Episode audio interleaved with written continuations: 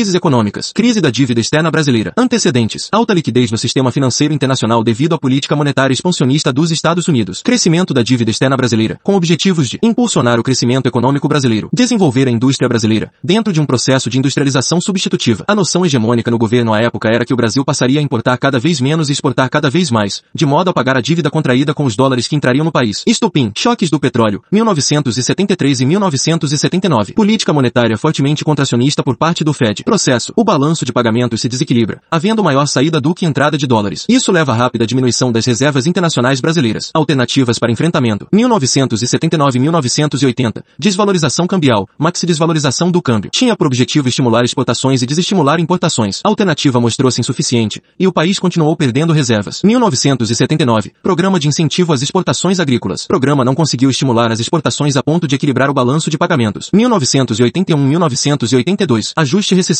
Porque, uma vez que o balanço de pagamentos não se equilibrou com os programas de maxi desvalorização do câmbio e de exportações agrícolas, fez-se necessário um ajuste que diminuísse a absorção interna, ou seja, consumo interno, investimentos das empresas e gastos do governo. Isso estimularia exportações, uma vez que a população brasileira demandaria menos bens. O governo faz isso por meio do aumento de juros, aumento de impostos, corte de crédito por bancos públicos e corte nos investimentos de estatais. 1981-1982, socorro pelo FMI, quase 5 bilhões de dólares. Leve melhora do quadro. 1983-1984, recuperação das contas externas e do crescimento econômico. Fim do aperto monetário do Fed em 1982. Volta do crescimento mundial. Amadurecimento dos investimentos do segundo PND. Crescimento do PIB é impulsionado pela balança comercial. Inflação crescente. 1986. Plano cruzado. Política de congelamento de preços. Gera queda na produção, desabastecimento interno e diminuição das exportações. Governo abre espaço para importações, o que gera novo desequilíbrio do balanço de pagamentos. 1987. Moratória da dívida externa. Processo de litígio com os credores externos do país. 1989. Plano BRED, de renegociação da dívida, intermediado pelo FMI e pelo Tesouro dos Estados Unidos. Tentativa de acordo entre devedores, dentre eles o Brasil, e credores, em geral, bancos privados dos Estados Unidos. Perdão de partes das dívidas, abatimentos e alongamento dos pagamentos em troca de reformas estabelecidas no consenso de Washington. Medidas, privatizações, liberalização do fluxo de comércio e de capitais, disciplina fiscal e austeridade nas contas públicas, controle da inflação. 1993. Conclusão do processo de renegociação da dívida externa brasileira. Negociação encabeçada por Pedro Malan, que se tornará presidente do Banco Central e ministro da Fazenda. Entre 1993 e 2006, o Brasil abate gradativamente sua dívida externa. Em 2006, o Brasil se torna credor externo líquido, situação que permanece até hoje. 2020, OBS, quando ocorrem desvalorizações cambiais, as contas públicas brasileiras melhoram, uma vez que os dólares que recebe passam a valer mais. Crise do México, 1994. Antecedentes, reformas de acordo com o consenso de Washington, privatizações, livre comércio e adesão ao NAFTA, livre fluxo de capitais, câmbio fixo e valorizado. O câmbio fixo tinha por objetivo atrair capital estrangeiro em processo de abertura, uma vez que a previsibilidade seria maior. O câmbio valorizado incentivaria as importações e geraria maior competitividade com a indústria interna, diminuindo a inflação. Problema. Países que adotaram a medida passaram a sofrer problemas com balanço de pagamentos, uma vez que seus bancos centrais precisavam vender dólares para manter suas taxas de câmbio quando da alta demanda pela moeda a saber, México, Brasil e Argentina. Isso faz com que esses países acumulem déficits na balança comercial, levando a déficits crescentes no saldo em transações correntes. Esses déficits tentavam ser compensados pelo aumento dos saldos da conta capital e da conta financeira, ou seja, com aumento de investimento estrangeiro direto e de capital especulativo. Essa situação é insustentável, uma vez que é impossível atrair cada vez maiores somas de capital estrangeiro. Estupim, 1994. Crise política no México faz com que haja forte corrida por dólares e fuga de capitais. A situação era grave, uma vez que o México precisava de uma entrada cada vez maior de recursos estrangeiros para compensar seu desequilíbrio no saldo em transações correntes, decorrente dos déficits na balança comercial. Esses ocorriam devido ao câmbio fixo e valorizado. Processo. Frente à fuga de capitais, o governo mexicano decide desvalorizar seu câmbio em 15%, de modo a incentivar exportações e desincentivar importações, reequilibrando a balança de pagamentos. A medida teve o efeito contrário, gerando ainda mais fuga de capitais e procura por dólares. Isso porque a desvalorização do câmbio ia contra a política de câmbio fixo definida como enfrentamento da crise da dívida externa, operando uma quebra de confiança. Na perspectiva de que novas desvalorizações viessem a ocorrer, investidores passaram a comprar mais dólares e tirá-los do país, na tentativa de não vê-los desvalorizados em pesos mexicanos. O México passa, então, a flexibilizar seu câmbio. Em um primeiro momento, a situação se agravou ainda mais, uma vez que, vendo as sucessivas valorizações do dólar, mais e mais pessoas compram dólares, fazendo com que a demanda pela moeda aumente ainda que ela fique mais cara. Tesouro dos Estados Unidos. Governo Clinton empresta 15 bilhões de dólares ao México e possíveis futuros 50 bilhões para recompor suas reservas internacionais, acalmando o mercado e revertendo a fuga de capitais. Semelhanças. Brasil e Argentina passam por crises similares, até porque haviam adotado estratégias similares de câmbio fixo e valorizado. Argentina contrai empréstimos nos Estados Unidos para acalmar o mercado, e Brasil eleva a taxa Selic a 46%. Crise dos tigres asiáticos. 1997. Tailândia, Indonésia, Malásia, Coreia do Sul. Antecedentes. Excesso de poupança do Japão, país cuja economia mais crescerá no mundo entre os anos 50 e 90, e que tinha a maior poupança do mundo. Classicistas dizem que o Japão atingira seu PIB potencial por se tratar de um país pequeno com limitados fatores de produção. Keynesianos dizem que o PIB japonês parou de crescer com insuficiente demanda agregada e excesso de poupança. Com a economia em recessão e com grandes montantes de recursos sem destino dentro do Japão, os bancos japoneses começam a emprestar para bancos de outros países asiáticos. Esses países apresentavam boas taxas de crescimento,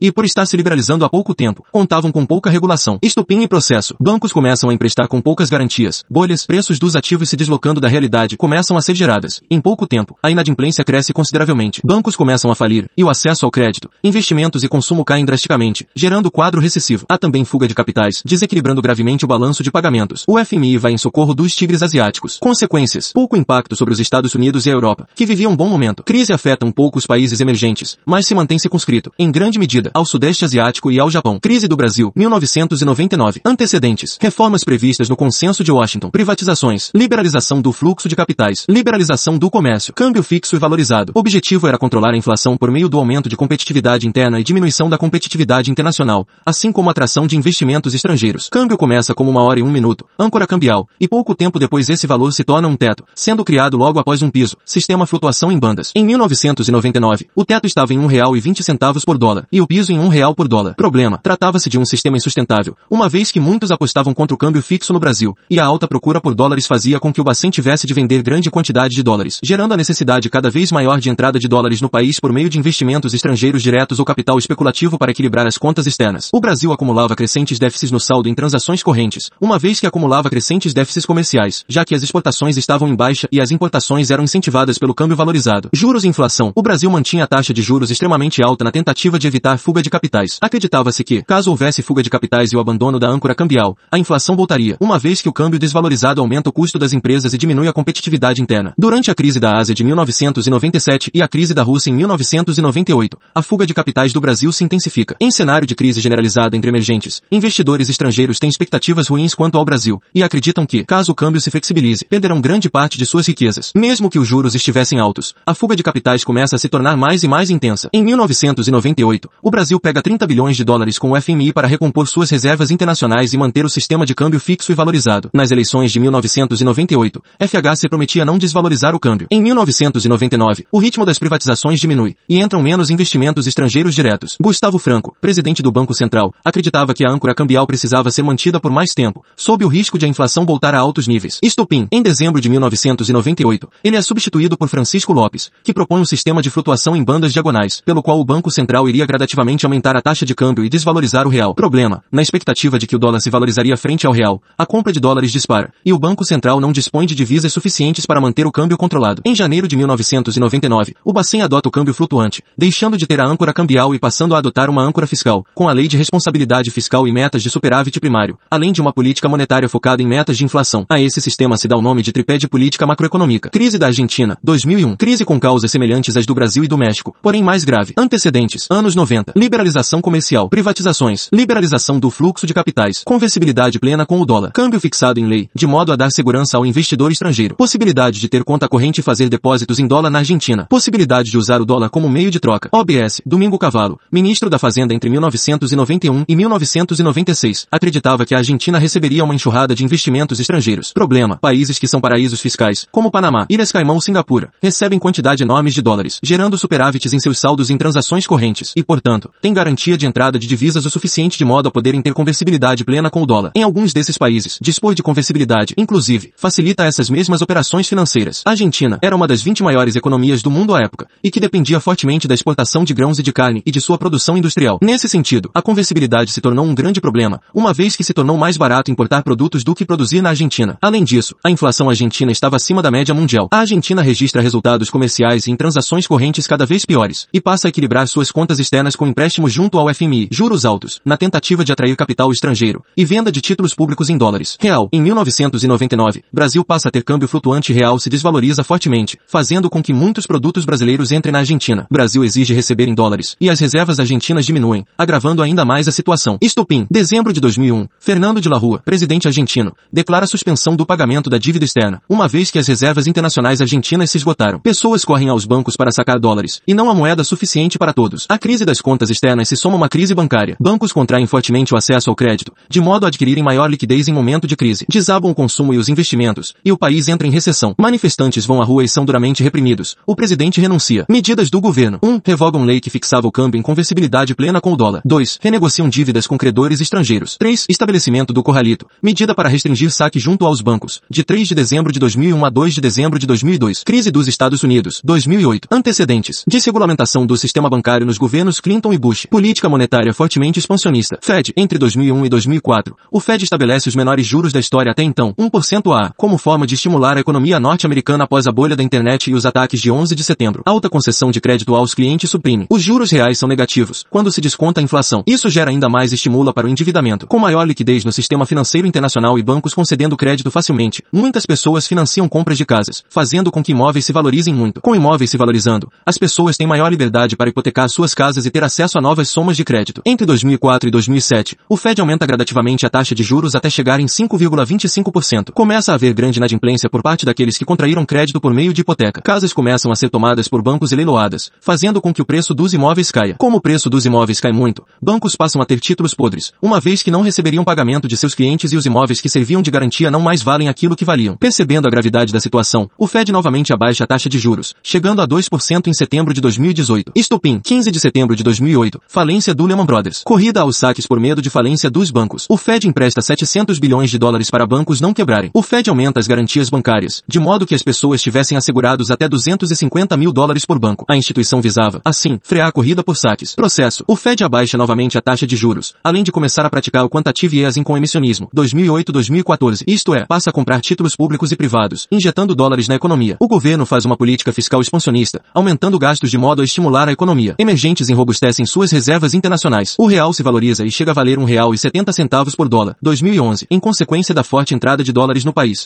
Efeitos de crises econômicas de outros países sobre o Brasil. Efeitos primários. Crises em outros países, principalmente aqueles que importam produtos brasileiros, impactam a economia do Brasil negativamente, uma vez que diminuirá a demanda externa por nossas exportações, em especial por commodities. Crises internacionais também impactam os investimentos estrangeiros no país, ou seja, impactam negativamente a poupança externa, fator imprescindível para o equilíbrio das contas externas brasileiras. Efeitos secundários. Queda dos investimentos significa demissão de funcionários, o que diminuirá, consequentemente, o consumo das famílias, seja por não mais terem renda, seja por terem mais expectativas quanto à economia. A queda de investimentos também impacta a arrecadação do governo, fazendo com que este gaste menos e, consequentemente, deixe de estimular a demanda agregada. A queda das exportações obriga o governo a gastar menos, para se preparar para uma possível crise nas contas externas, assim como diminui o consumo das famílias, uma vez que afeta o transbordamento de renda oriundo das contas externas. Palavras. A tendência a haver canais de contágio e de efeito multiplicador no que tange à ocorrência de uma crise externa. Crise de 2008. O Brasil tinha fundamentos econômicos muito mais sólidos para enfrentar a crise e evitar a fuga de capitais. 1. Um, as reservas internacionais chegavam a 200 bilhões de dólares. 2. O câmbio flutuante absorvia parte dos impactos do desequilíbrio externo. 3. O Brasil acabará de receber o grau de investimento, sendo considerado de baixo risco. OBS, perdendo-a em 2015. 4. Mercado interno é volumoso e junto com os gastos do governo, compõe 80% do PIB brasileiro. O incentivo ao consumo interno foi uma boa válvula de escape para a crise externa. 5. Metas de inflação estavam sendo cumpridas e havia margem para se fazer uma política monetária expansionista. 6. Metas de superávit primário estavam sendo cumpridos e havia margem para diminuí-los momentaneamente de modo a estimular a economia. Políticas adotadas. Política monetária anticíclica. Uma vez que a inflação estava